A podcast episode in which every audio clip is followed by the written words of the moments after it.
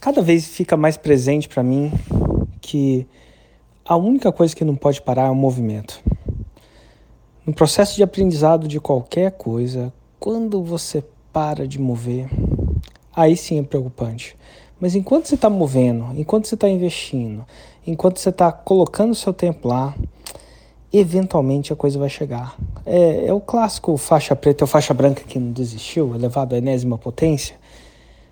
Mas é isso, movimento, movimento, movimento, movimento. Claro que uma vez que você tem movimento, você vai buscar outras coisas, tipo feedback, tipo melhora. Mas se não tiver movimento, se parar de se mover, acabou, né? Parece óbvio depois que fala, mas quando que a sua dieta parou de ter movimento? Exemplo. Quando que o seu aprendizado de inglês, ou sabe-se Deus, o que, que você estava aprendendo, parou de ter movimento? Por que parou de ter movimento? Qual é a razão? Se você mantém o movimento, o sucesso é inevitável, principalmente quando você cai. É, eu acho que principalmente porque uma hora você vai cair, né?